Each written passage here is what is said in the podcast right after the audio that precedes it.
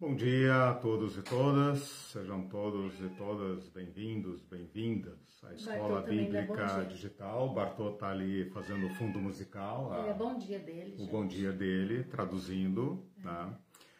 Bom, meus irmãos, espero que todos estejam bem, apesar de tudo, que a graça do nosso Deus esteja sustentando uh, todos vocês em todo o tempo.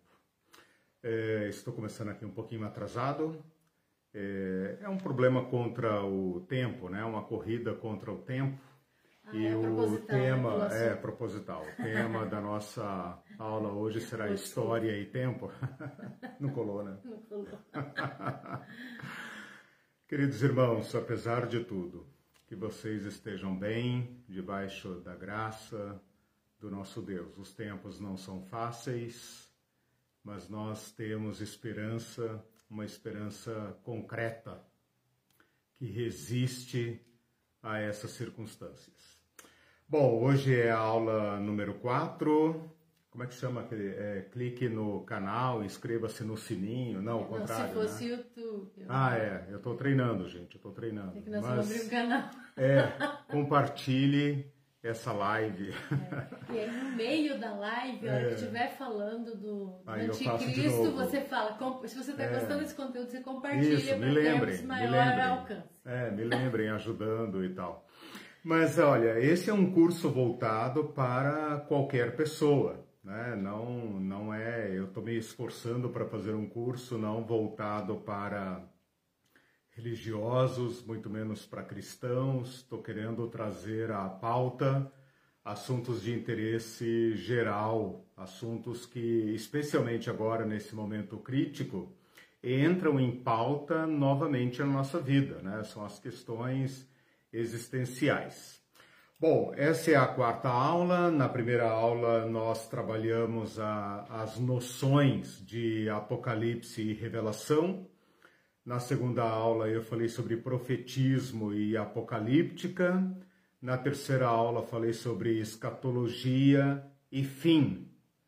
E já cantei a bola né, do que seria então o tema da nossa aula de hoje, uh, que é, digamos, a última aula dessas uh, dedicadas a conceituações Veja, eu gostaria de falar hoje, em continuidade ao tema da aula passada, sobre as noções de história e de tempo. São conceitos, digamos, difíceis, né? Eu, não são temas da minha área, né? não, não são temas da área da teologia, mas da questão da, da história mesmo, como ciência, filosofia da história e, e, e da própria filosofia, né? Portanto, eu não quero fazer uma aula, digamos, é, abstrata, especulativa e tal. Eu estou propondo esse, essa reflexão dentro da, do nosso escopo, que é a escatologia, os assuntos do futuro, né? As perspectivas para a humanidade, uh, e também sob o viés né, teológico. Então é isso, né? Não fique pensando, ah, lá vem aquelas aulas né, de elucubrações e que uhum. não, não prestam para nada. Quando começar o Apocalipse, eu, eu entro, né? Essa é para combater as elucubrações. É, exatamente. Então é dentro daquela mesma proposta de uh, corrigir vocês vão perceber isso ao longo da minha exposição, de corrigir uh, uh, conceitos equivocados, né?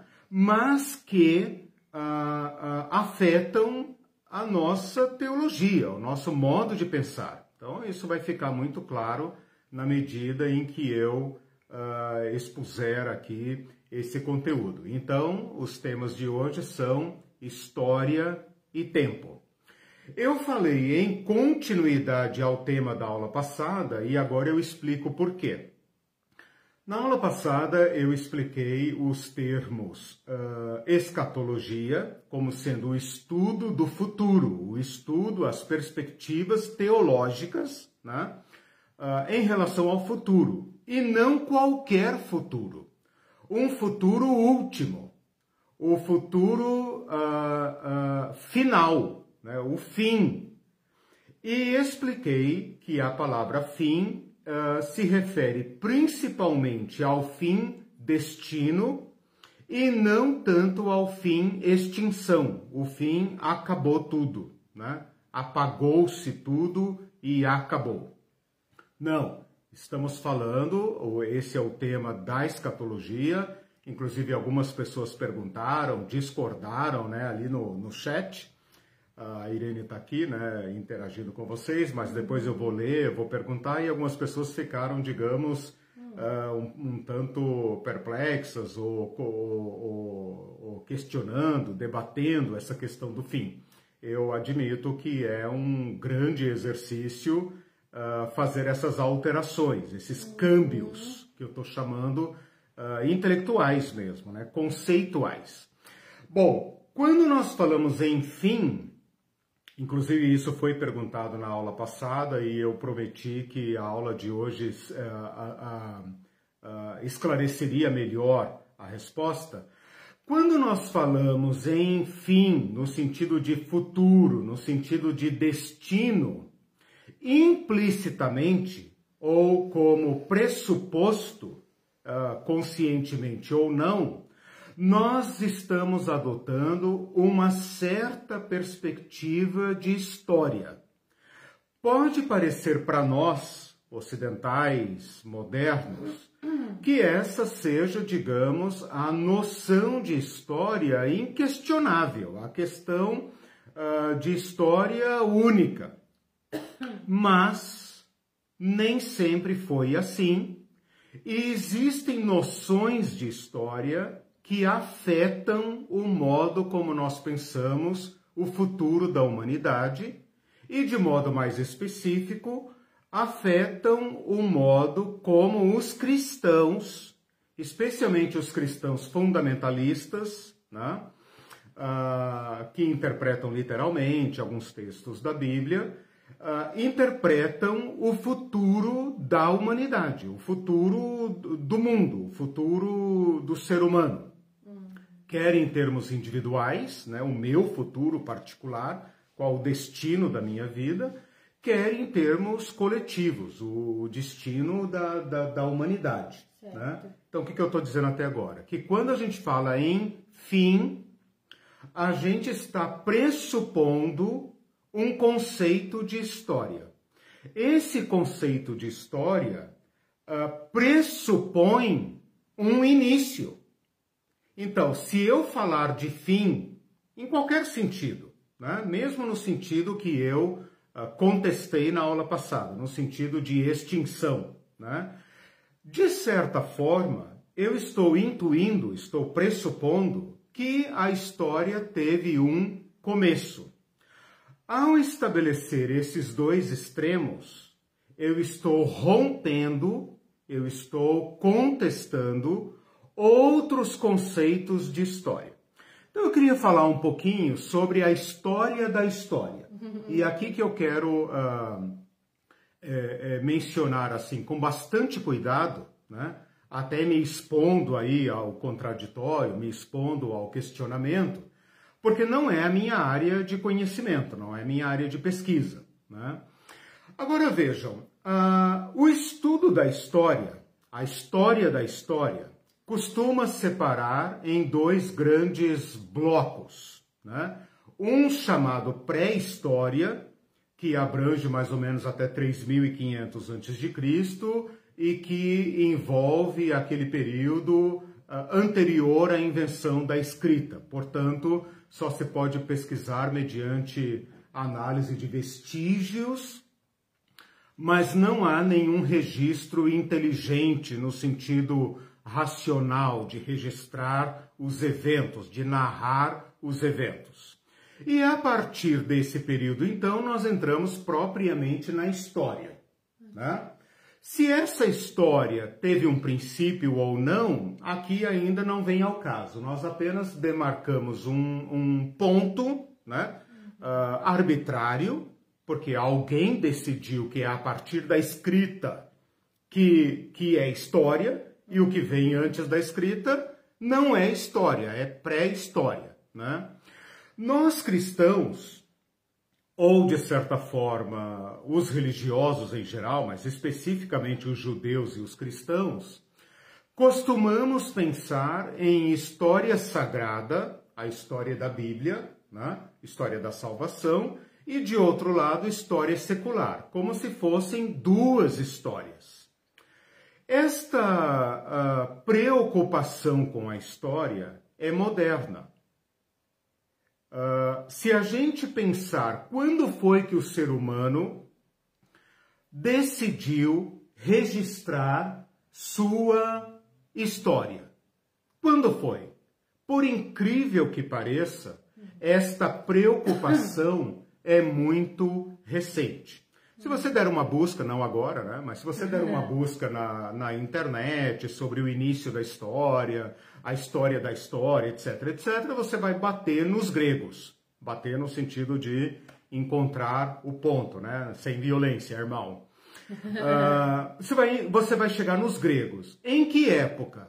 Na época mais ou menos do exílio dos judeus. Que época é essa? Provavelmente os anos o século V antes de Cristo. Então, estou falando aqui do anos, dos anos uh, é, 500 a 400, né? Século V antes de Cristo. Nesse período uh, é que viveu Heródoto, chamado pai da história, né? Uh, Tucídides, Uh, depois dele, mais para frente, mais para perto de Cristo, mais para perto da história dos Macabeus, por ali, os romanos, Políbio, depois na época de Cristo, Tácito, né, e depois até o próprio Flávio Joséfo, judeu, que também resolve escrever a história do seu povo.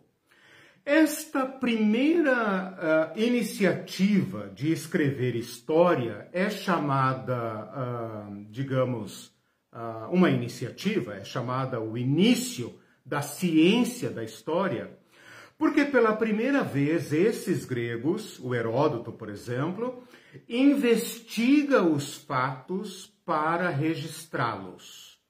Até então, a gente poderia pensar uh, numa história misturada com mitologia, com deuses, com seres, com uh, forças extra uh, de fora da natureza, envolvendo mitologia, envolvendo os deuses, envolvendo seres não históricos. Né? Mas o Heródoto resolve escrever a guerra dos gregos contra os persas de modo investigativo esta palavra investigar é exatamente a etimologia da palavra história. Então, a palavra história vem do grego, uh, histor, historel, e significa exatamente investigação. Essa palavra não tem na Bíblia, né? Ela, ela não ocorre na Bíblia, ela ocorre apenas num sentido, digamos, acidental, como verbo, quando Paulo vai a Jerusalém visitar os apóstolos. Então, em Gálatas ele fala assim: Eu subi a Jerusalém para, a minha versão diz, para avistar-me com Pedro. Esse avistar-me com Pedro quer dizer, eu subi lá para debater com Pedro para conferir se o que eu estava pregando a respeito de Jesus Cristo correspondia aos fatos. Então aí aparece uma vez no Novo Testamento a palavra história como uh, verbo, historeu. Bom, isso basta para a gente se colocar no problema de uma história, de uma história da humanidade. Por quê? Porque esse Heródoto, esses caras aqui que eu estou mencionando, uhum. eles escreveram histórias locais, particulares. Eles escreveram a história de uma guerra, uhum. a história uh, de um império, a história uh, de um imperador. Né? Muito tempo depois, quase chegando ali na época de Cristo, é que se tenta pela primeira vez isso por volta do ano 200 a cento e pouco, é que se tenta pela primeira vez escrever uma história geral, uma história dos povos ao redor do Mediterrâneo. A pergunta aqui 200 antes de Cristo, ah, antes de 200 a 100, né? 200 uhum. a 100 antes de Cristo. Por aí, né? Os romanos, mas veja só, por que que esse romano Políbio tenta escrever uma história dos povos? Ora, porque Roma dominava os povos, né? Mas é considerado, a, considerada a primeira tentativa de escrever uma história uh, dos povos, uma história não apenas de um evento, mas a história da humanidade. Qual humanidade? Aquela humanidade que Roma uh, está uh, visando conquistar, né? está visando dominar. Então há esse interesse de olhar quais são os povos. Qual é o problema colocado aqui? O problema colocado, e isso é central para a nossa escatologia, é a seguinte. Hã? A tendência do escritor. É, a gente vai ver pelos óculos do escritor. Sim, pelos óculos. Bom, aí é, é quase que inescapável. Uhum, né? A sim. história, eu vou passar por isso daí. Me lembra que daqui a pouco eu quero falar sobre isso. Okay. É, mas ainda, o problema colocado aqui é o seguinte: é possível escrever, é possível relatar uma história do ser humano? Hum. Ou seja, se eu juntar a história desta guerra aqui, daquela invasão, daquele reino, daquele povo, isto forma, por acaso, um todo? A pergunta, em outros termos, é a seguinte: as histórias particulares as histórias dos eventos, hum.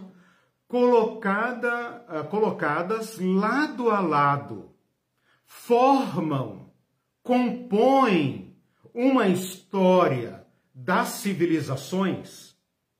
Elas formam um todo de modo que eu possa falar acima dos povos e dos eventos, numa história do ser humano. Veja, nós estamos falando de algo que para nós parece óbvio.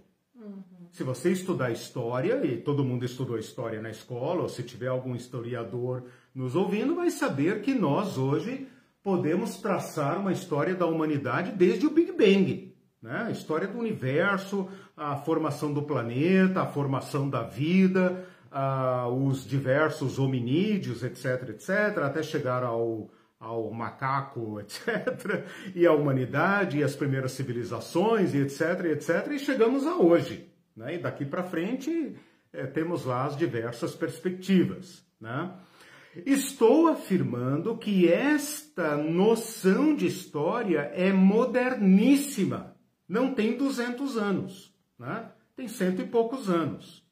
Estou mostrando então quando foi que na história, na história dos povos, pela primeira vez se colocou esta pergunta: é possível escrever uma história do ser humano?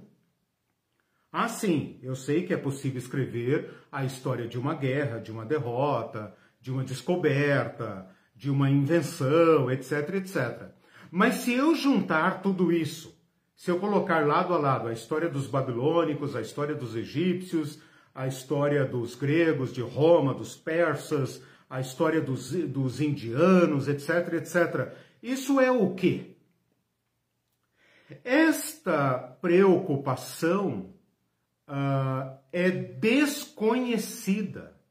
Aliás, esta a solução, a preocupação não, a solução para esse problema é desconhecida da humanidade. O Platão, o Aristóteles, eles se debruçaram sobre essas questões. Né? Eles achavam que, de certa forma, a história era cíclica. E essa é a palavra para você guardar. Se você esquecer todas essas informações chatas, você deve pensar nisso. Que, de certa forma, e isso eu falei na aula passada, todas as noções de história dos povos eram era cíclica, ou seja, a história é isso aqui. Né?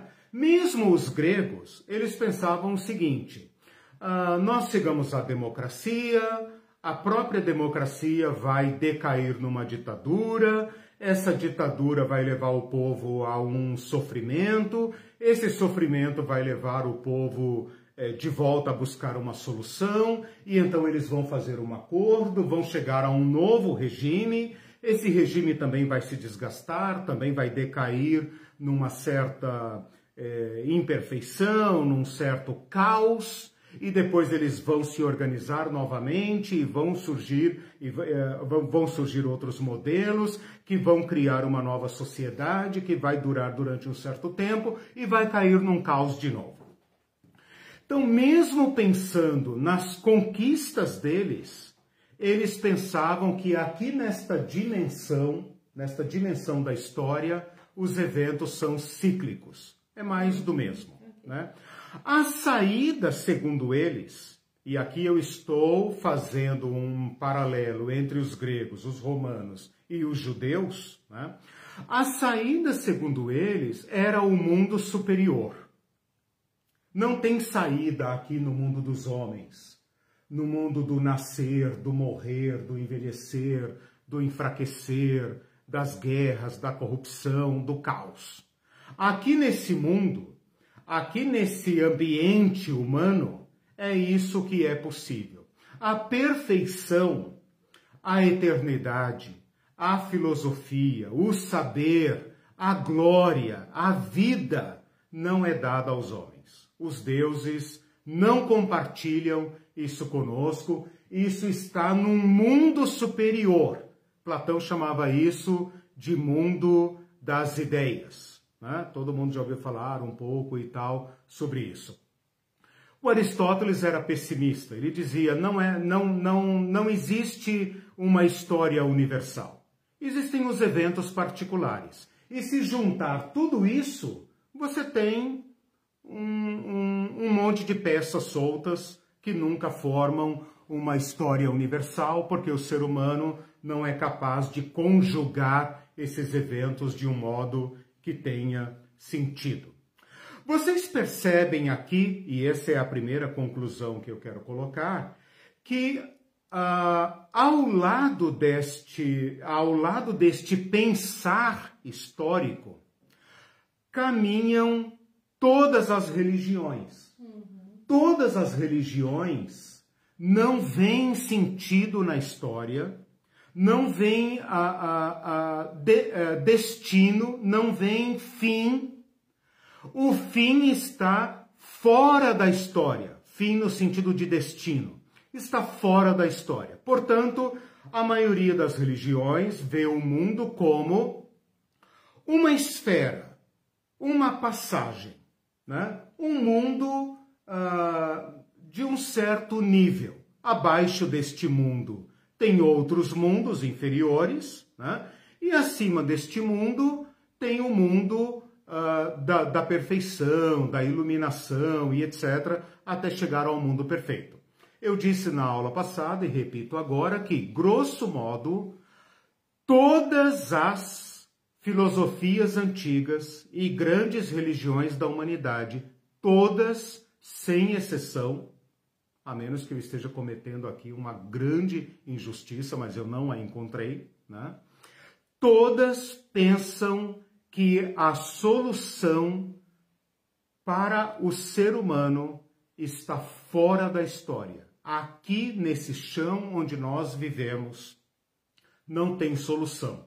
Aqui é um local de passagem. Aqui é o mundo da matéria, aqui é o mundo da morte, aqui é o mundo da escassez, é o mundo das guerras, é o mundo do sofrimento, e a solução está para além, para fora daqui. Certo? Até aí? Okay. Tudo bem? Tudo bem. Eu fiz assim uma, eu fiz um esforço para situá-los, né, mas não quero cansá-los. Uhum. A, a conclusão, ou pelo menos assim, o primeiro desfecho que eu quero propor é este: que fora do mundo da Bíblia não existe uma noção de história como nós conhecemos hoje. Não havia sentido para um uh, para, para a humanidade como um todo, ou seja, a humanidade tomada no seu conjunto não tem sentido. E se houver ou quando há algum sentido, é fora daqui. É no mundo azul, é em Nárnia, né? é no mundo das ideias, é no Nirvana, é fora daqui. Aqui não tem sentido. Então o mundo passa a ser um lugar do qual eu quero fugir. Né? A minha vida, o meu corpo, a minha realidade histórica é o, o, um local uma condição da, da, da qual eu quero sair.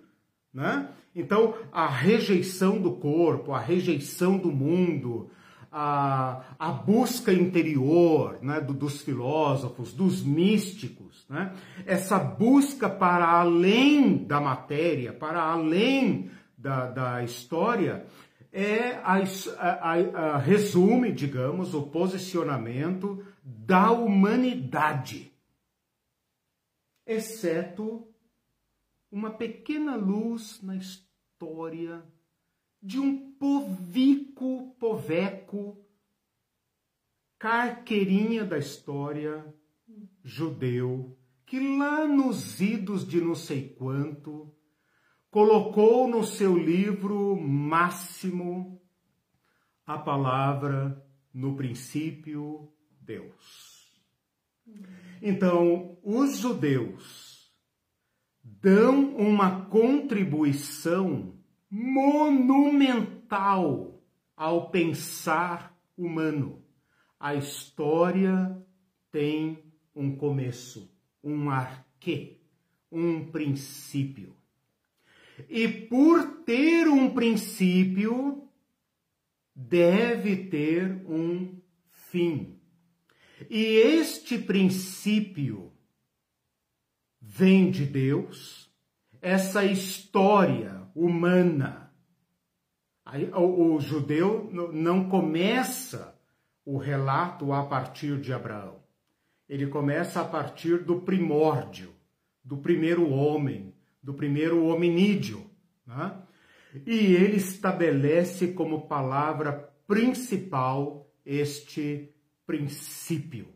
E o princípio é uh, ou aponta para um fim.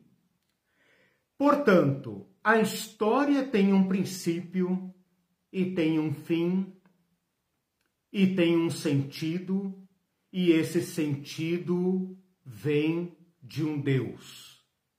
E esse Deus não está fora da história, ele transcende a história, ele transcende o tempo, porque ele é antes. Mas ele é o autor, o, o, o, o autor, o sustentador, autor não, não no sentido determinístico, quero falar sobre isso também, mas no sentido de que ele está na história, que o sentido para o ser humano transcende a história, mas não nega a história. Então você pode resumir tudo que eu falei até agora em história circular cíclica versus história linear. Então, se você disser, ah, claro, história linear, pois é, você está pensando a partir de uma contribuição científica dos judeus. Nossa, Foram os judeus que, os únicos, que por mais que as pessoas questionem quando Gênesis foi escrito, foi antes de Heródoto. por mais que se questione, por mais que se questione, ah, isso aqui não foi Moisés, etc, etc, tá, tudo bem, não vou entrar nesse, nessa questão, né? Porque tem tradição oral, tem uma série de questões aí que pode colocar esse texto uh, numa antiguidade uh, muito maior do que os, os eruditos gostariam, mas, mas isso não vem ao caso. O que importa é que, antes de Heródoto, e independentemente dos gregos, ou seja, sem contato civilizacional, né, os, os judeus não tinham tido acesso à filosofia grega, era um povo ainda uh, uh, uh, recluso no seu ambiente, né? um povo ainda fechado na sua, na sua religião, na sua etnia, na sua cultura, sem qualquer participação de outro povo e numa ruptura total com as outras mitologias, uhum. intuiu um arquê, um princípio. Esse princípio é, para nós cristãos, uma revelação. É Deus que fornece o, o, a retrospectiva. É Deus que revela o princípio da história. E ele revela também o fim da história. Por isso, Deus pode dizer: Eu sou o princípio e o fim. E Jesus pode dizer: Eu sou o princípio e o fim. Eu sou o Alfa e sou o Ômega. Essa noção de história que você pode pensar: Ah, mas cara, você gastou meia hora da aula para falar isso, eu já sabia. É verdade. Porque esta noção de história passou para os cristãos e dos cristãos, né? uh, mesmo que mesclado com a filosofia grega e com outras contribuições, todo o nosso mundo moderno bebeu do modo de pensar cristão. Né?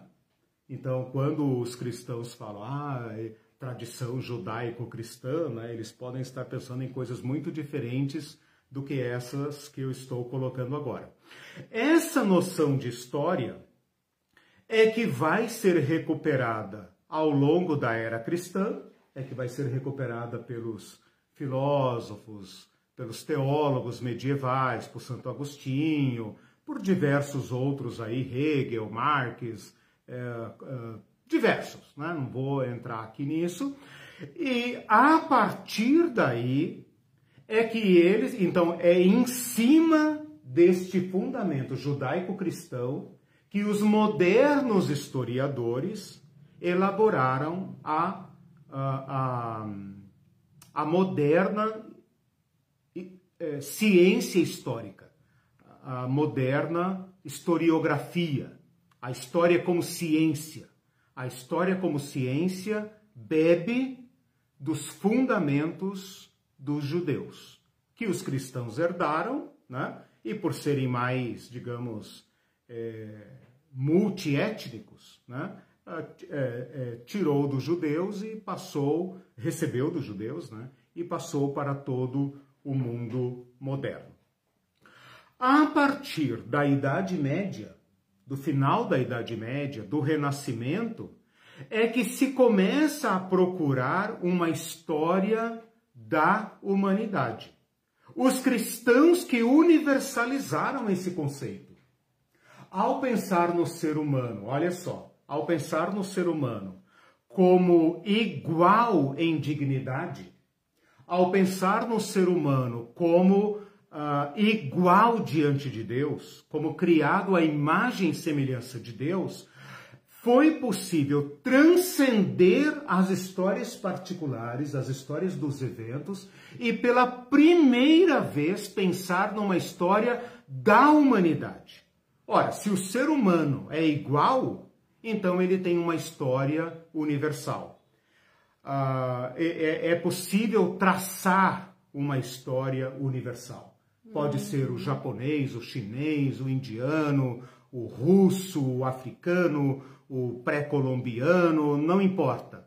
A partir desta, a partir do ser humano, do homem e da mulher, a partir disso, começou-se a buscar de novo, uma história do ser humano, uma história universal. Okay. Então, se nós hoje estudamos uma história universal, nós devemos isso à filosofia cristã, ao modo de pensar cristão. Só para concluir é, esta pequena análise da, da, da questão da história, uh, fica em aberto agora ah, o escatom. Então, eu falei sobre o arque, palavra grega para princípio, né? Enarque. Lembra que o Evangelho de João toma a palavra princípio lá dos judeus, porque Gênesis começa no princípio Deus. O Evangelho de João coloca no princípio era o Verbo.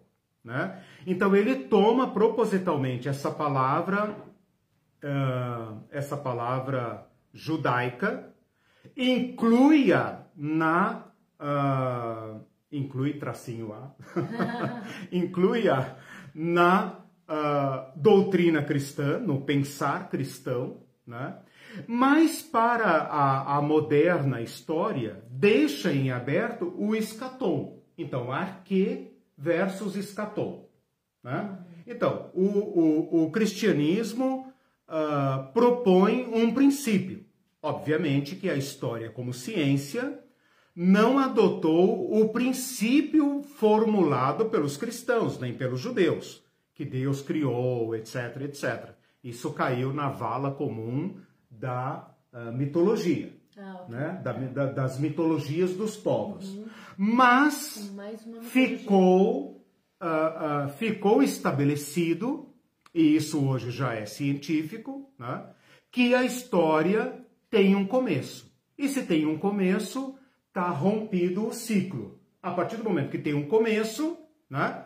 Antes desse uh, começo, desse princípio, não tinha história. Uhum. Então está desfeito o ciclo. Uhum. O que fica em aberto agora é o escatom. Para onde vamos? Então eu vou recuperar um pensamento que eu coloquei aqui lá naquelas lives de introdução, que são as seguintes. Uh, existem, digamos, uh, três propostas, talvez, de escatom. Né?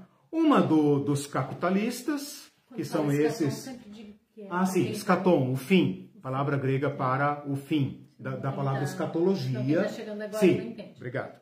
Uh, da palavra escatologia que eu falei na aula passada, o escatom. Uhum. Né? Se você procurar, sim. etc., você vai ver que a uhum. palavra é usada nesse sentido. E eu falei na aula passada que essa não é uma palavra de propriedade cristã né? Os cristãos deram um sentido a ela, um sentido próprio, né? Mas ela é uma palavra, o escatom, tá? Uh... Bom, o escatom é uma proposta cristã, mas hoje, é claro, o mundo não é cristão, né? o mundo não, não bebe da, da, da, da, da Bíblia, obviamente. Né? Uh, então existem algumas propostas de fim da história. Quando eu falo fim da história, você já sabe do que, que eu estou querendo dizer. Uhum. Né? Qual é o estado último? Fim objetivo. É, é fim objetivo. Uhum. Mas mesmo assim, eu não estou falando em sentido cristão.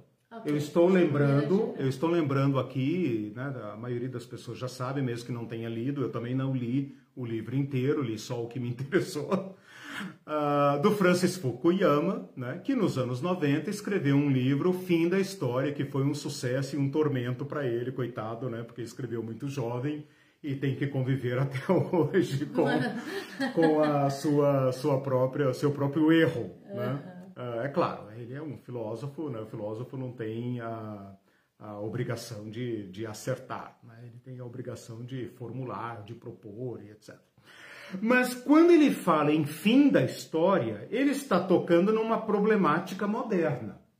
Ou seja, se a história tem um sentido, para onde ela caminha? Qual é o fim da história? E quando eles falam fim da história, é claro que eles não estão pensando na autoextinção, na autodestruição. Uhum. Eles estão pensando o seguinte: a história humana vai avançando, recuando, uma guerra ali, uma guerra aqui, vai e volta, vai e volta. É a dialética, né? A história avança um pouco, retrocede. Depois ela avança e ela avança um pouco além, né? Ela vai acumulando conhecimento. Você não volta a, você nunca vai voltar, a história nunca vai voltar às cavernas, uhum. né? Porque mesmo que ela voltasse às cavernas, mesmo que houvesse uma, uma catástrofe nuclear abominável, o dia seguinte, day after, né? Uh, nós ainda teríamos conhecimento acumulado na nossa cabeça. Né? Então, o mundo só poderia voltar ao, ao, ao caos total com a extinção total do ser humano. Mas se restar ser humano, ele será portador de um saber acumulado. Uhum. Né? Então, isso é história. Né? A história do ser humano, a história do, do progresso humano. A grande pergunta é onde esse progresso chega?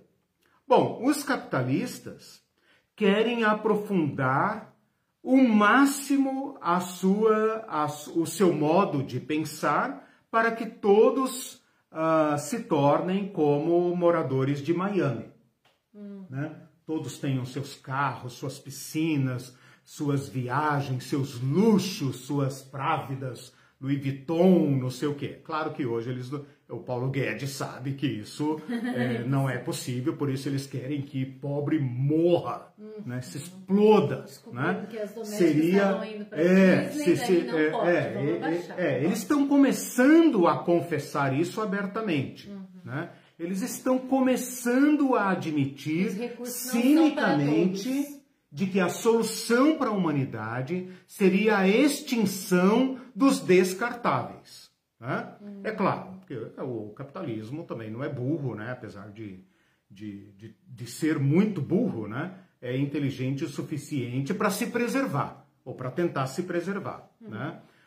Uh, os socialistas, os comunistas, os marxistas têm outra visão de mundo. Eles querem destruir esse estado de coisas, essas classes, esse, esses modos de produção, para estabelecer como fim, como estágio final da história, uh, o mundo solidário. O mundo em que todos tenham dignidade, todos tenham saúde, todos tenham educação, todos tenham acesso aos, aos bens e serviços produzidos pela humanidade. Que tudo que uh, nós uh, temos nesse mundo. Ou tudo que nós construímos seja de acesso igual para todos. Uhum. Né? A terceira saída, o terceiro escatom, é aquele das religiões. E aqui eu incluo os cristãos. Uhum. Muitos dos cristãos, que é sair desse mundo. Então, muitos cristãos compartilham com as demais religiões né? Porque é claro que o capitalismo não leva em conta a religião, a não ser a do dinheiro, né? o culto a mamon.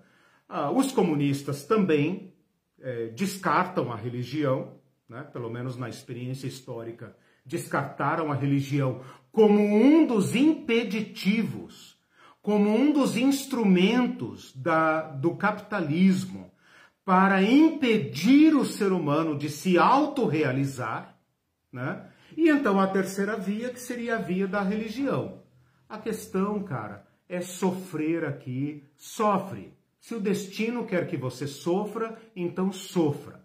Pague os teus pecados, o teu karma, seja um bom é, pobre, um bom miserável, cumpre o seu papel, né? Seja um cristão pobre, não reclame, não faça greve, não questione, obedeça às autoridades, etc, etc, porque no céu além das nuvens, né, tudo estará resolvido.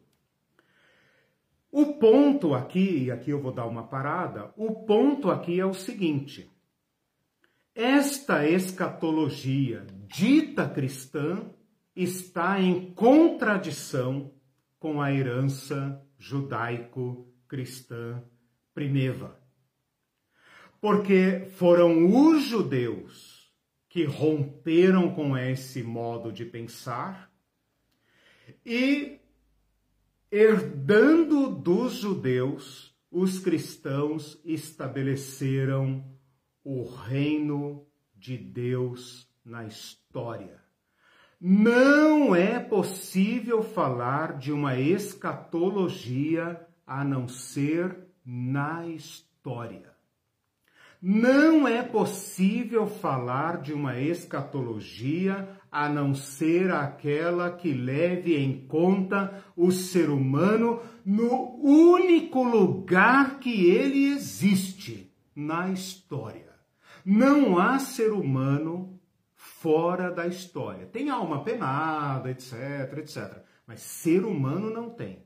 O próprio Cristo, para nos salvar, para se revelar a nós, entrou na história. Este ato, descrito em João, no princípio era o Verbo, o Verbo estava com Deus, o Verbo era Deus, tudo se fez por meio dele, que depois se torna o Verbo se fez carne, a gente poderia dizer aqui: o Verbo se fez história. A salvação tem que se dar na história. O destino do ser humano é histórico e a nossa escatologia só tem sentido na história. Esse é o objetivo que eu queria estabelecer para o nosso curso é, Apocalipse Pé no Chão.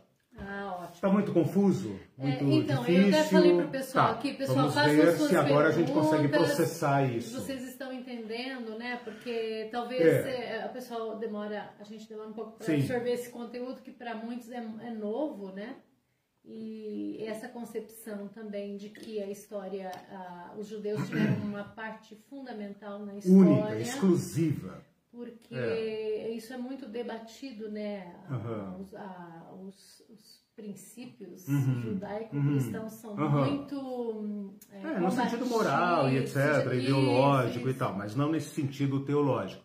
O fundamental, eu fiz agora meramente uma dedução. Nós falamos de fim na aula passada. Nessa aula eu estou dizendo, o fim pressupõe um princípio e contei para vocês a importância do princípio. Uhum.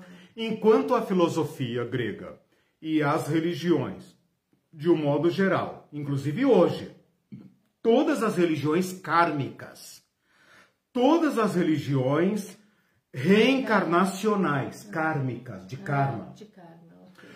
Todas elas, incluindo aí o espiritismo moderno, né, trabalham com a ideia de ciclos. Portanto, a, a, a, o ciclo é a Babel humana, ou seja, é o máximo que o ser humano pode conceber a partir de si para o seu destino.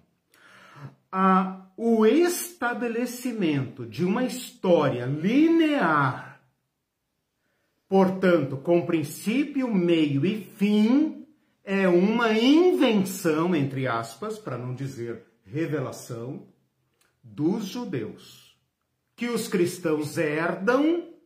Por que herdam? Porque nós fomos fazer um sincretismo com o judaísmo? Não. Porque o escatom, escatom dos judeus era a vinda do Messias. E para nós cristãos, o Messias já veio o Cristo veio.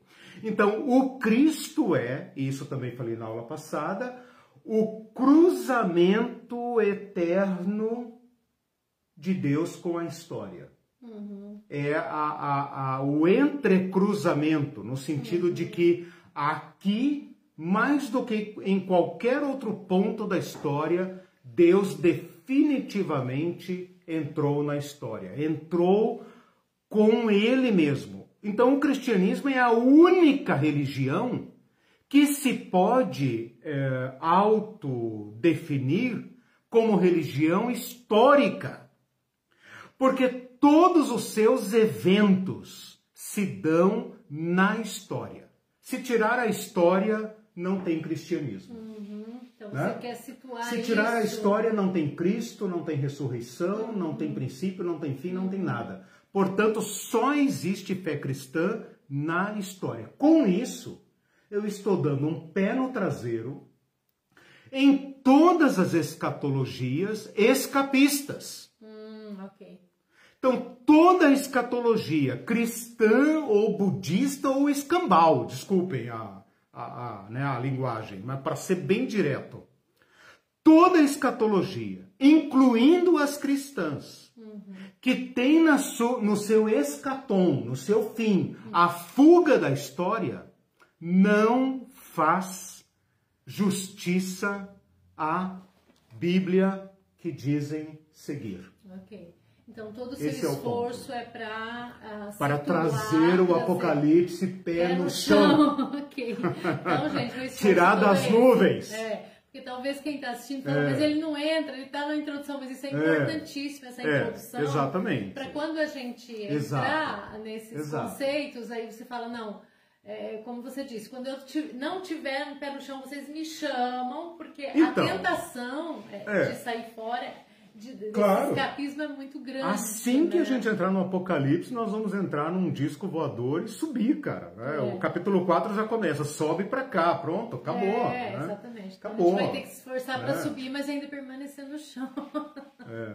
O Celso comentou aqui, Francis Fukuyama ah, deturpou ah, descaradamente a dialética ah, é, hegeliana Isso. do absoluto que se move na história. É um uhum. livro para se aprender sobre a imprevisibilidade dos acontecimentos humanos. Sim. Serve de lição para encararmos também o apocalipse como fim e extinção que culmina nas pessoas subindo até os céus isso, após a destruição catastrófica. Isso, exatamente. Percebam, né, Celso e demais, né, sabia que o Celso uh, é, já tinha lido, né? O Celso é minha referência, como é que é, bibliográfica. Obrigado, Celso. É, o, o, o, Fukuyama, ele ficou famoso, né? Ficou célebre por causa desse, de, desse livro, mas é exatamente isso. Ele, ele cometeu o erro, né? Não sei se o Celso concorda comigo, ele cometeu o erro de muito precocemente, precipitadamente, após a queda do Muro de Berlim, dizer, pronto, agora o capitalismo se estabeleceu. O capitalismo ah, é o estágio sim. final. Okay. O capitalismo uh, liberal e a democracia é, é, é, a culminância da história. Uhum. A história errou, acertou, foi, veio, etc, etc, etc, etc, testou o marxismo, o, o stalinismo, etc, etc, acabou. Né? Como é que é? é aceita que dói menos, né? Acabou, acabou. A partir de agora, o mundo chegou ao seu estágio final. É o capitalismo liberal e a democracia. Aí alguém poderia falar, cara, mas tem o mundo islâmico, bicho. Né? Tem a China, tem isso, tem os radicais, tem os nacionalistas. Ele diria, não, isso aí são apenas pequenos focos, pequenos refluxos. Né? Mas é uma questão de tempo e nós vamos engolir tudo e o mundo será um grande mercado. Né? É claro que essa visão de mundo é, hoje é contestada, né? Eu até queria saber, não sei se o Celso, é, eu pensei em pesquisar isso uh, uh, uh, nessa semana para verificar é, uma crítica da, da, do fim da história Fukuyama, né? da Fukuyamense, é, porque é claro que já há uma crítica, né? o mundo hoje já é muito mais pessimista, né? tanto para o lado marxista como para o lado capitalista. Né? Porém, uh, a religião voltou com força total. Né? Ela voltou uh, montada no capitalismo. Né? Uhum. Né? Então, aqui é o mundo do mercado, irmão. Né? Uhum é a Bíblia do vovô, da vovó, etc., viajar para Israel e etc., é usar o capitalismo. E depois vão para o céu. Entendeu? Tem coisa melhor. Vamos queimar tudo, é, vamos queimar tudo, comprar tudo, etc, etc, e depois, cara, isso aqui vai para o lixo mesmo. Entende? Isso aqui vai para o lixo. Então, o cristão não tem que ficar pensando em Pantanal, em ecossistema, em saneamento básico e tal. Isso é coisa de comunista, claro. Né? Sobrou para os comunistas, né? Sobrou para eles, né?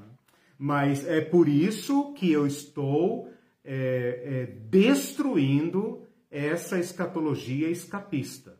Ah, o meu grande esforço aqui nessa aula hoje foi nos conectar com a tradição judaica e cristã e estabelecer um escatom não realizado pelo ser humano, garantido por Deus, esse é o diferencial cristão, contra o capitalismo, o marxismo, Fukuyama e etc. Uh, ah, o ser humano não realizará o escatom ao qual está destinado. Deus é o escatom do ser humano. Essa é a contribuição cristã, teológica. Né? Porém, isso só tem sentido na história. Qualquer escatologia que pensar o ser humano, como anjinhos loiros de asinha nas nuvens tocando harpa, é grego, é platonista, é aristotélico, é outra coisa, é budista, sei lá o que, que é, esotérico. Né? Uhum. Mas cristão não é. Porque no cristianismo é Deus que vem à história. O Verbo se fez história hum, e habitou entre nós. Dessa, e dessa nós vimos a sua glória. Uhum. Que glória! A glória naquele pobre judeu nazareno. Uhum. Isso é revolucionário. É completamente diferente. Então vale o nosso esforço.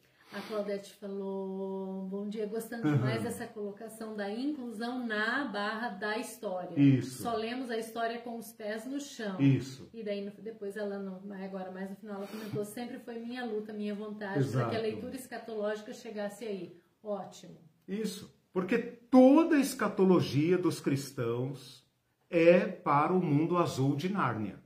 Uhum. E isso tem que parar. Isso não faz sentido. Isso deu no que nós estamos vendo aí. Nós, nós, nós ajudamos a transformar esse planeta num inferno porque achamos que vamos escapar daqui.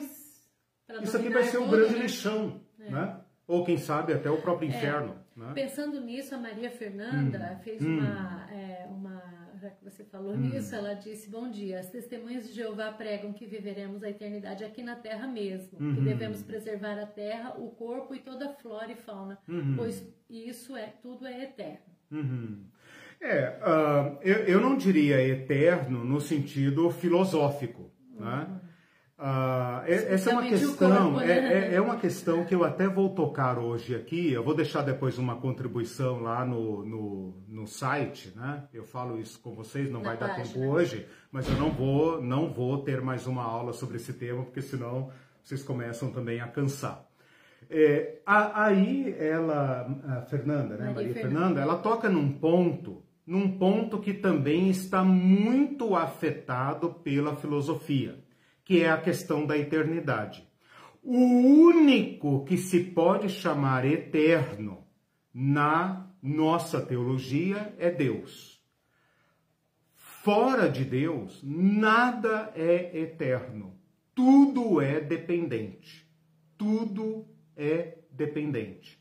Portanto, eterno é tudo que Deus, eterno no sentido eterno. fora de Deus, não, abaixo de Deus, vamos dizer assim, Uh, eterno é tudo aquilo que Deus sustenta, é tudo aquilo ao qual Deus dá subsistência. Então, nós somos seres dependentes, nós não somos autoexistentes. Okay. Então, tudo que se prolongar na história, seja o planeta, seja o sistema, seja o ser humano, seja a vida, seja a árvore, seja o que for, é aquilo ao qual Deus dará sustentação.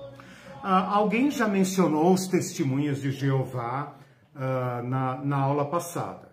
Olha, gente, eu não faço uma teologia do contra. Né? Tipo, ah, se os católicos creem assim, então eu sou contra. Se os testemunhos de Jeová crerem assim, então eu sou contra. Ora, é claro que como um teólogo cristão, eu, eu é, lamento né, uh, um conjunto quase que insanável de erros cometidos pela uh, teologia dos testemunhas de Jeová. Né? Eles nascem de um erro milenarista. Eles nascem de um movimento apocaliptista, junto com os adventistas do sétimo dia e mormons e outro mais. Eles são do mesmo berço. Mas se eles pensam num planeta uh, uh, dentro da soberania de Deus, eles estão certos. Uhum. Eu não né? faço teologia do contra, uhum. né? Tipo, ah, se eles pensam assim, eles estão errados em tudo. Não. Estão errados em muitas coisas. Estão errados, por exemplo, em relação a Jesus Cristo, né? Uhum. A teologia deles a respeito de Jesus Cristo é lamentável e, a meu ver, né? Sinto muito se eu é, decepcionar alguém, mas a, a meu ver é insanável é insanável. Ele não tem saída a não ser reformular o desvio teológico que eles praticaram em relação a Jesus Cristo. Eles não entenderam Jesus Cristo. Agora, se eles têm em mente um destino para o planeta que não é o caos, me parece que está correto. Né? Uhum. Embora eu, eu ache que a revistinha deles seja ariana, preconceituosa, uma série de coisas né, que se poderia dizer, mas se eles pensam nisso e isso os leva a uma preservação do planeta, parabéns. O Celso tinha feito um comentário antes que disse assim: os fanáticos fundamentalistas da escrita literal da Bíblia uhum. sempre deturparam os eventos do Apocalipse. Sim. Eles se preocupam mais com o fim e extinção do que com a própria mudança do mundo presente. Ai, sumiu meu texto, meu uhum. Deus uhum. do céu. Espera é. aí, só um momento, sumiu assim do nada. É... Ah, eles fazem. Tá?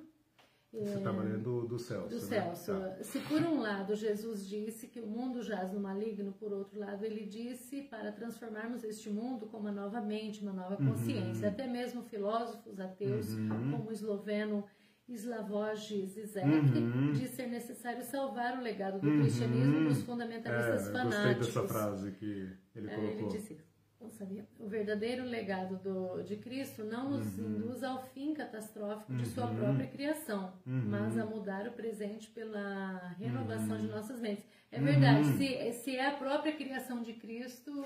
É, é, eu, eu queria aproveitar essa contribuição, eu vi essa frase do, como é que é? é, Slavo, é Slavoj Zizek, Zizek. Do Zizek, eu gostei dessa frase, achei muito bem Salvar colocada. o legado do cristianismo é, dos fundamentalistas é, Exatamente.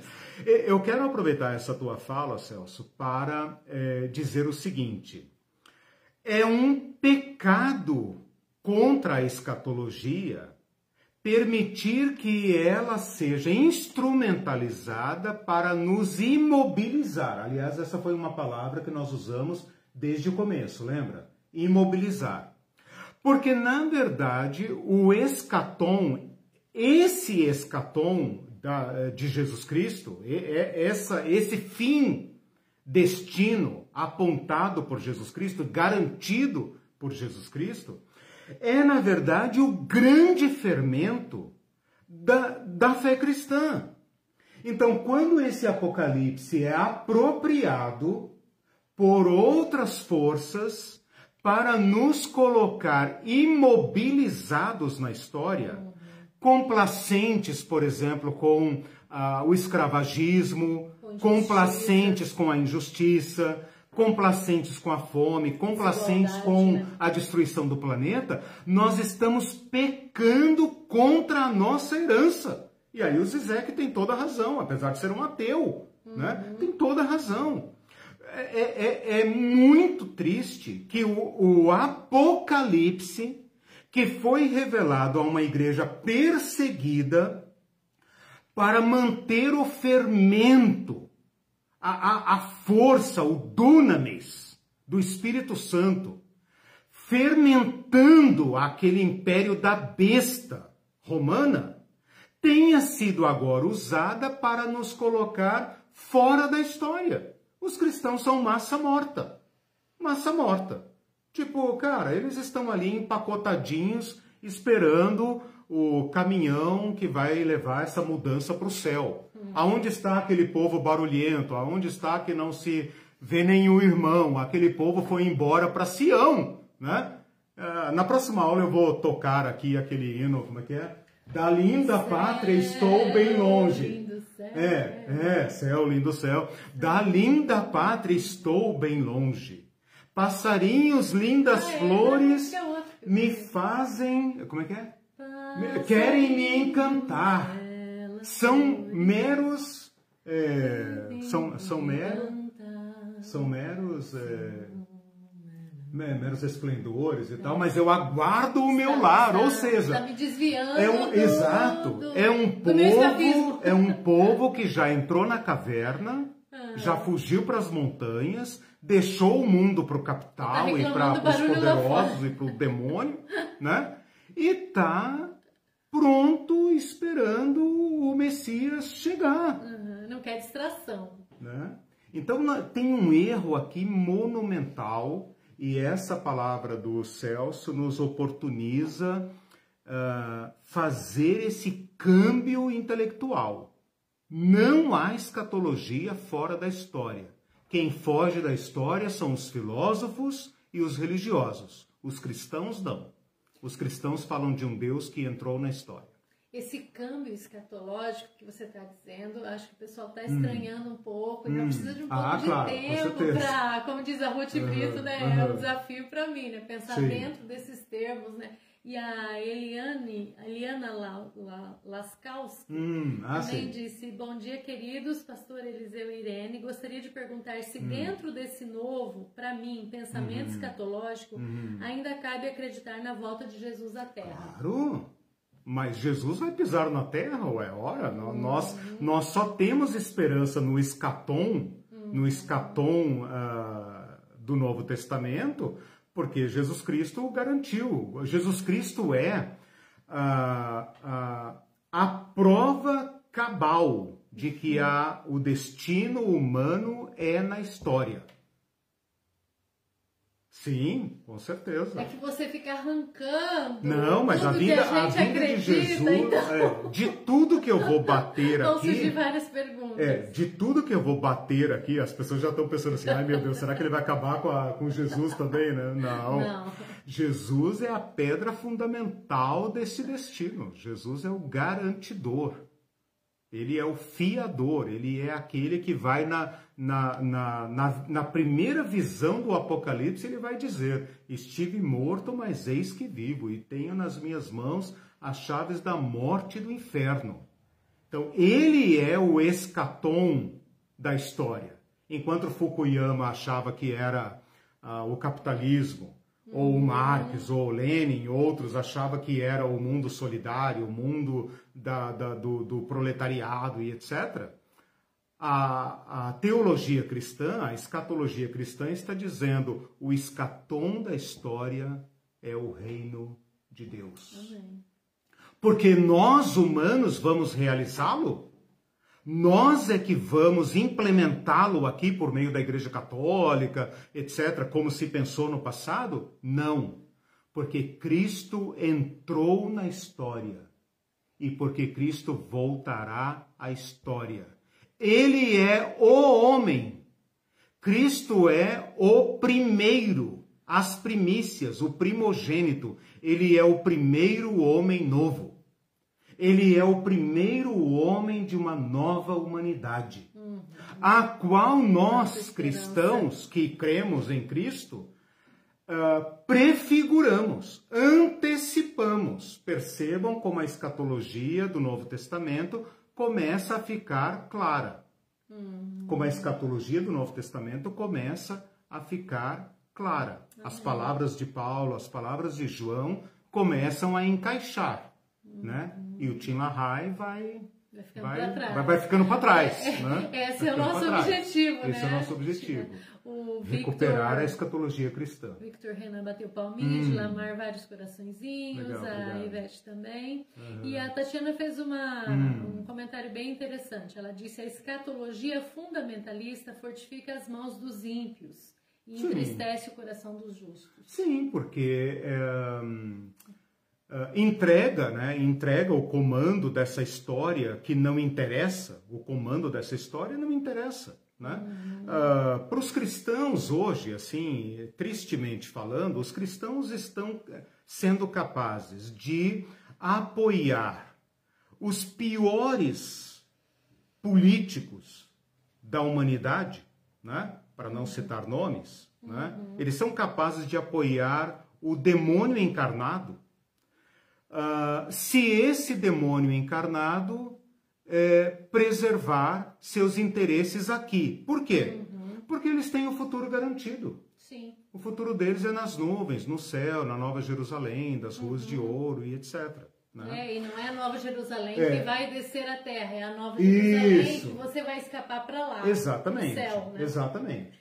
É. O que eu estou dizendo e repetindo nesta uh, aula é que, em linha com o Antigo Testamento, em linha com o Novo Testamento, o destino do ser humano é garantido por Jesus Cristo na história. Jesus Cristo nunca sairá da história. Ele a transcende, porque para nós cristãos, não para os judeus, mas para nós cristãos, ele é Deus, ele é o Verbo, ele é o pleno de Deus. Mas ele se historicizou. Uhum.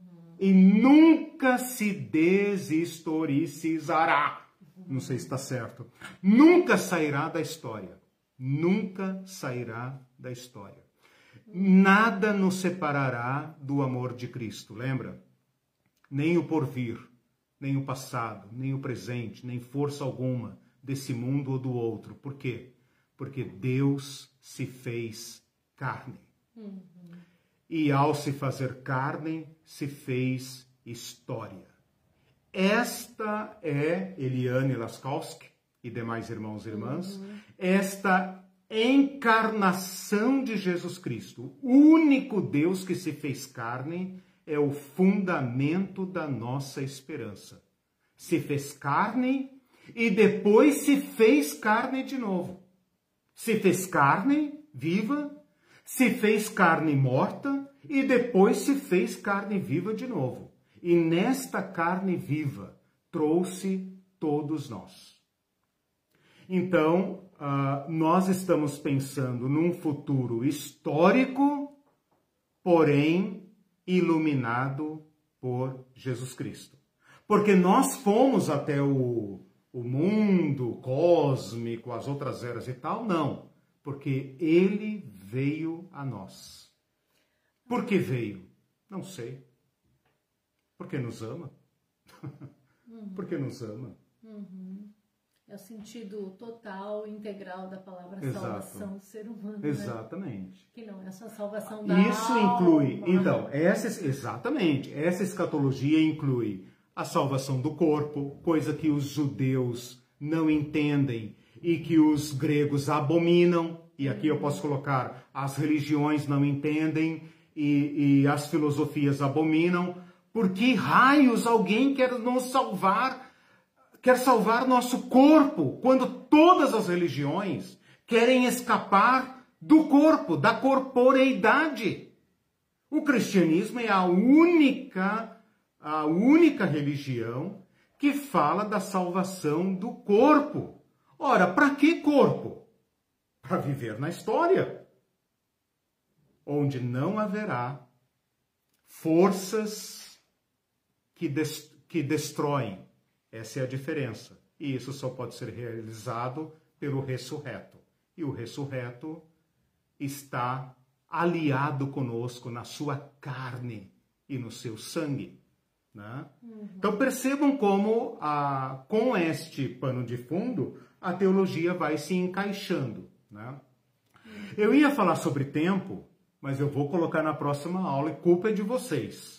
É, Culpa de tempo. vocês. Vou falar é sobre muito, muito complexo, vou falar né? sobre Cronos e Kairos. Nossa, Eu acho importantíssimo, entrar, né? importantíssimo agora para entender uh, não apenas que há uma história, mas como Deus se relaciona com a história. A Maria Fernanda falou sobre eternidade, uhum. eu vou falar sobre isso, uhum. né? Como Deus se relaciona com a história e como nós Eliane, uh, é, Celso e todos os outros Claudete. que perguntaram, Claudete e tal, todos os outros que se manifestaram sobre essa questão da história.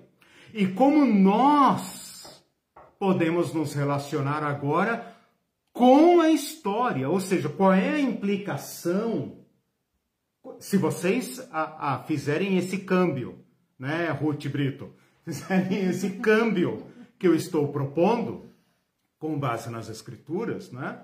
Uh, que é o argumento final para todos os cristãos, né? uh, se vocês fizerem esse câmbio, nossa relação com a história, nossa relação com o planeta, nossa relação com o ser humano, com o próximo e com o distante, muda.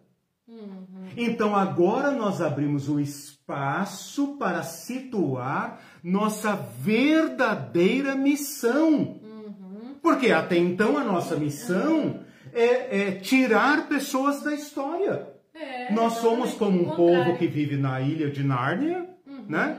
E a nossa missão se resume a tirar pessoas da história. E levar para Nárnia. Se vocês se converterem a essa escatologia que eu estou propondo, você acabou de falar de pôr os pés no chão. Uhum. E falar, bom, se meus pés estão no chão, o que Deus quer que eu faça na história? Então, esse tempo kairos, que as pessoas adoram falar, mas não entendem, a grande maioria, apenas repete, mas não entende. Repete os clichês, né? né? É, e eu conto com o Celso aí, porque eu tenho certeza que ele conhece a, a mitologia. Celso, não falte na próxima aula. e os outros que gostam desse assunto, né? Claro. É, para a gente refletir um pouco sobre como Cristo se relaciona com o tempo e como ele quer que nós nos relacionemos com o tempo. O que significa uh, o tempo está próximo? O que significa eis que cedo venho? Né? Nós precisamos pensar sobre essas questões. Se a história passa a ser o lugar privilegiado da revelação de Deus, porque o próprio Deus entrou na história para se revelar, então a, a, a, a, nossa, a nossa historicidade, a nossa existencialidade tem que ser afetada por essa presença de Deus na história. O cristianismo, desde o começo, desde as páginas do Novo Testamento, teve que lutar contra heresias.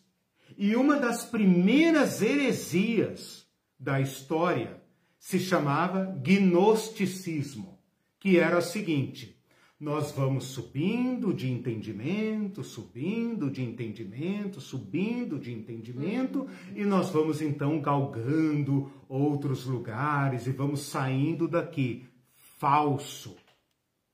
Cristo entrou na história uhum. e nunca saiu da história. Os cristãos pensam que Jesus Cristo, que a ascensão de Jesus Cristo hum. significa que ele saiu da história. Ele veio aqui, fez uma visitinha, fez uma catequese, né, um discipulado, né, e foi embora da história. E, vai Deus. nos levar para a não história. Uhum. Eu preciso destruir esse ídolo, para dizer que Jesus Cristo nunca saiu da história. E nunca deixou de ser humano. Nunca deixou de ser, de ser, humano. Isso é lindo. E para ser humano, só faz sentido na história. Uhum. Ele está presente conosco na história. E esta presença de Cristo na história tem que mudar a nossa relação com a sociedade, com o ser humano, com a história, porque Cristo está nela. Cristo tem interesse na história da humanidade. Então eu sinto muito, desçam das montanhas, tirem as vestes longas, né, etc, etc o cometa não vai nos levar para as nuvens, irmão. Uhum. Então, pensando nisso, a Maria Fernanda colocou o reino de Deus estabelecido aqui na Terra? Claro. Claro, em qual outro lugar? Isso tem que mudar nossa mente. Não existe ser humano fora da história. Não existe ser humano então, fora da história. Aqui. O céu não existe. o céu não existe, exatamente. Mas o céu que a gente está programando ir vai ser na Terra. Depois então... da NASA, meus irmãos, o céu não existe. Como assim depois da Existe o espaço. É, isso, isso é, é, o céu é... mitológico não existe. Não existe um teto azul acima de nós onde homens vestidos de branco moram. Mas espera, você tem que falar isso e dar um tempo para a gente absorver que o céu não existe. Sim, o céu, o céu, o céu dos mitos. Existe Deus. A diferença das outras religiões é que o nosso Deus ocupa, aliás, nem posso falar que Deus ocupa, né? Deus está presente em tudo. Exato.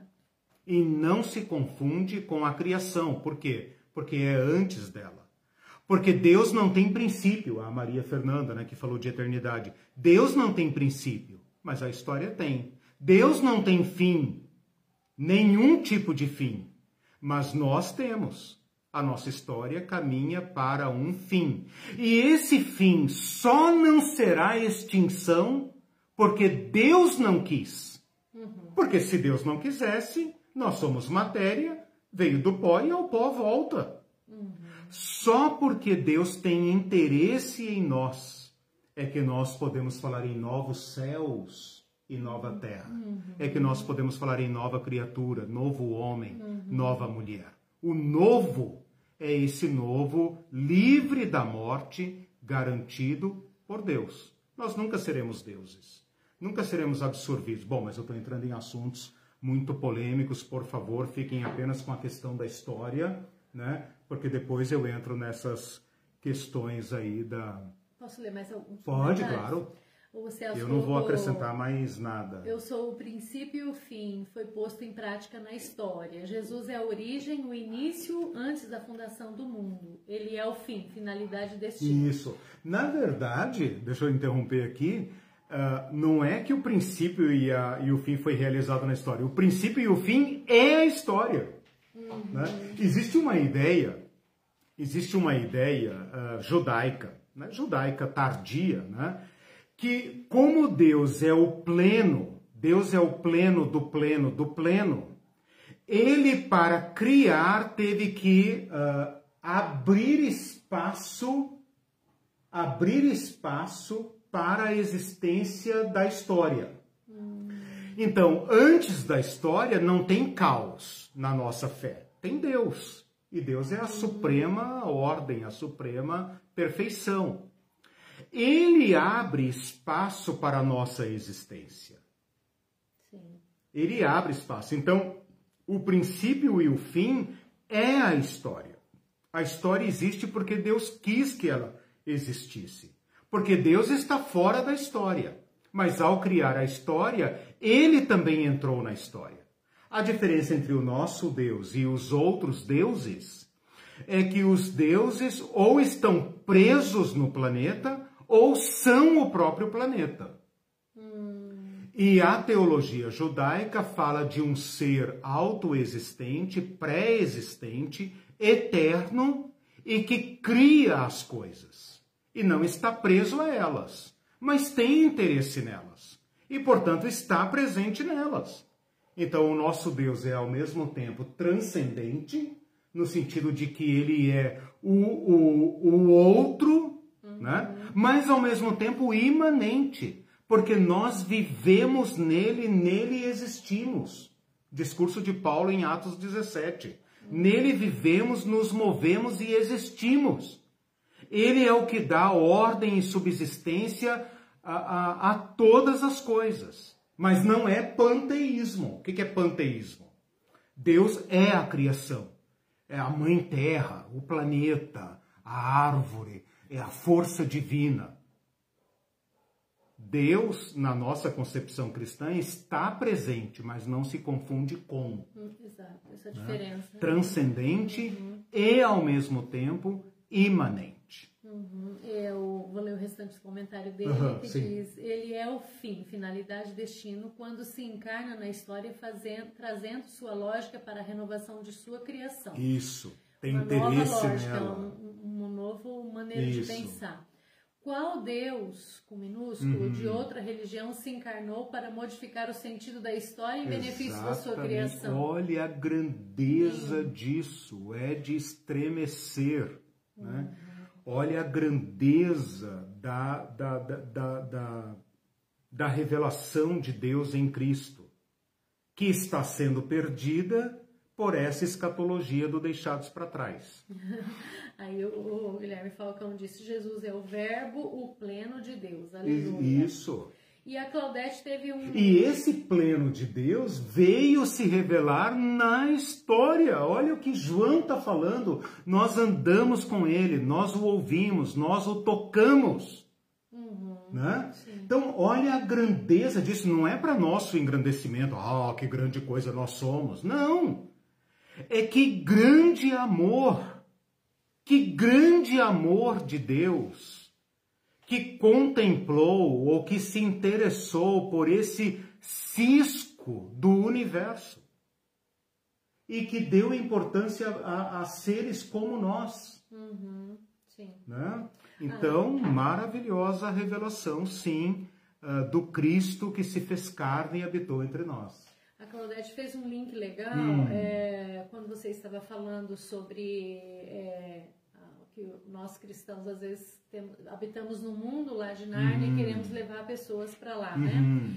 E que nós devemos nos relacionar com o homem integral aqui. Uhum. Então ela disse: puxa vida, o corretíssimo seria, enquanto cumpridores do ID, carregar essa mensagem numa linguagem popular. Claro. Do tipo, não se conformem ou claro. se, não se submetam para chegar até claro. o fim. Claro! É, esse é o reino de Deus. O que, que Jesus falou? O tempo está cumprido, chegou o reino de Deus, nós somos portadores desta esperança. Uhum, é Romanos claro. 12, né? Não, não, não, se, não, não se conformem com este mundo, mas uhum. transformem-se. Né? Ora, da vossa mente, o que é esse mundo? a perfeita, boa claro. e agradável vontade de Deus. Então, mas os cristãos pensam isso sem entender. Uhum eu já dei um curso, acho que de oito aulas sobre esse texto de Romanos 12, 1 e 2. E ele ainda tem muita Exatamente, água, é. tem muito caldo ali para tirar. Quem sabe porque nos próximos anos aí você ah, pode dar esse curso Deus. de novo. É... A Tatiana fez um comentário dizendo: na escatologia fundamentalista, a África está fora da história. Ah, sim. E é salva simplesmente pela história greco-romana. É, Ou se aliena ao sistema religioso ou Jesus lhe deixa de fora. Exato. É aquela questão que eu falei lá no início. As, a, existe uma história do ser humano? Não. A história que eu e vocês aprendemos na escola é a história da Europa. né? Uhum. Nós, nós estudamos ali um pouquinho do Mediterrâneo e tal, mas onde nós queremos chegar é na Europa. Então, a, a história que conta, a história da humanidade é a história da Europa. O cristianismo está falando no ser humano, vão por todas as nações, avisando-as que Deus visitou os, os humanos na história.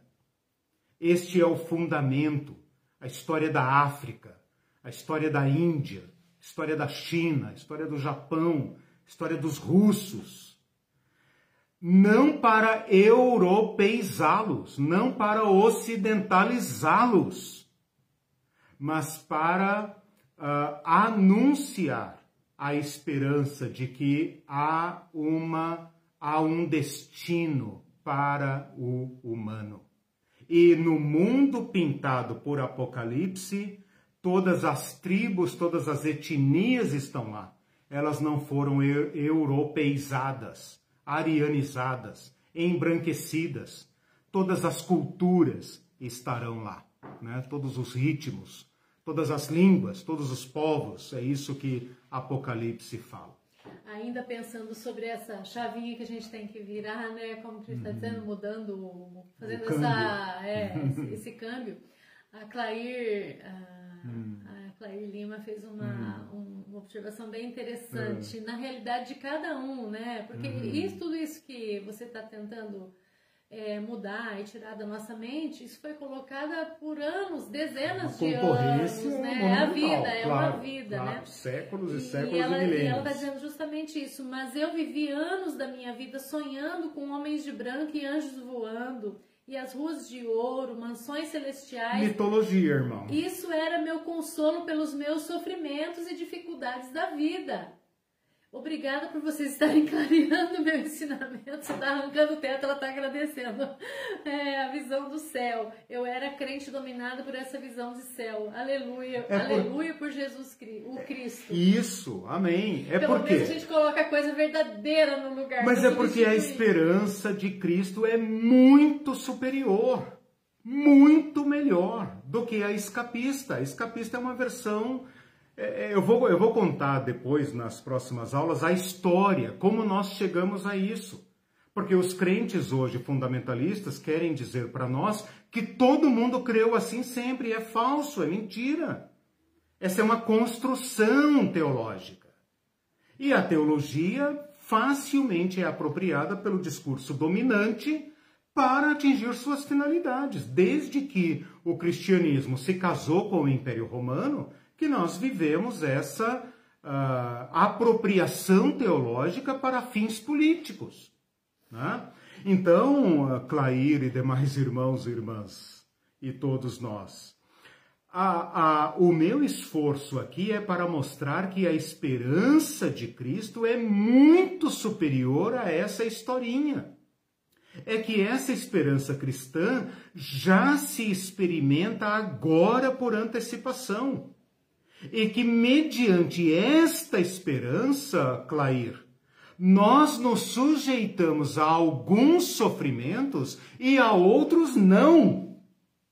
Alguns sofrimentos nós metemos o pé e dizemos alto lá. Não! E alguns sofrimentos nós podemos assumi-los até a morte, mas não nos sujeitamos a eles. Aliás, não não uh, recuamos. Então, o que está preso aqui por essas escatologias do discurso dominante é uma força incontrolável. A força da esperança cristã é indomável. Uhum. Indomável. Né?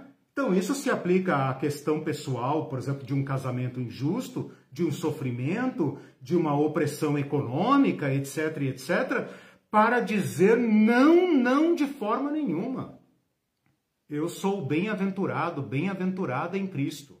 E isso está sendo usado como placebo para dizer não, suporte aqui. Isso foi dito para os negros no passado, né, Tatiana e Silvio.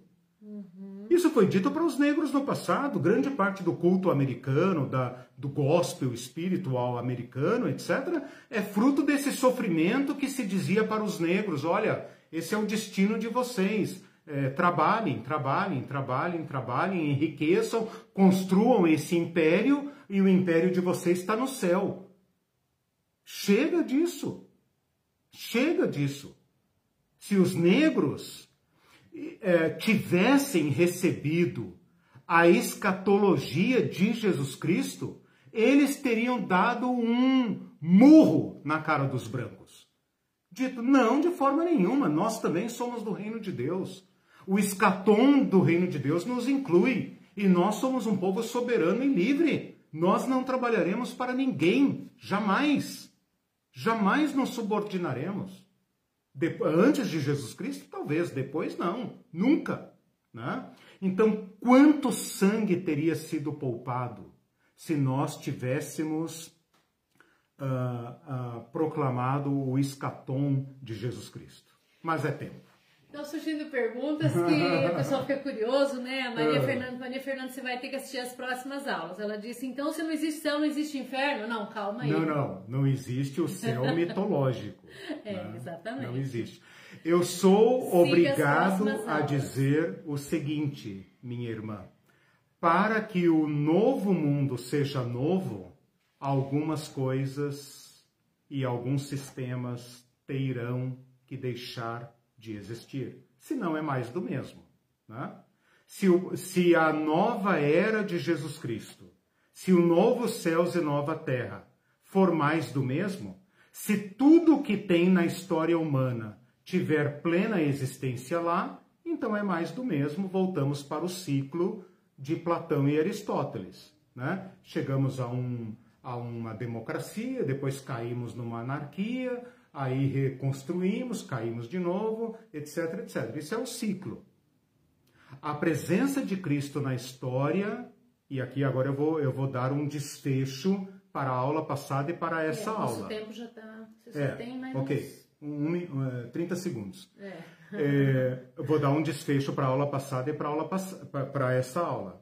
É claro que algumas coisas terão fim, extinção. Ou o novo mundo não será novo. Novos céus e nova terra. Né?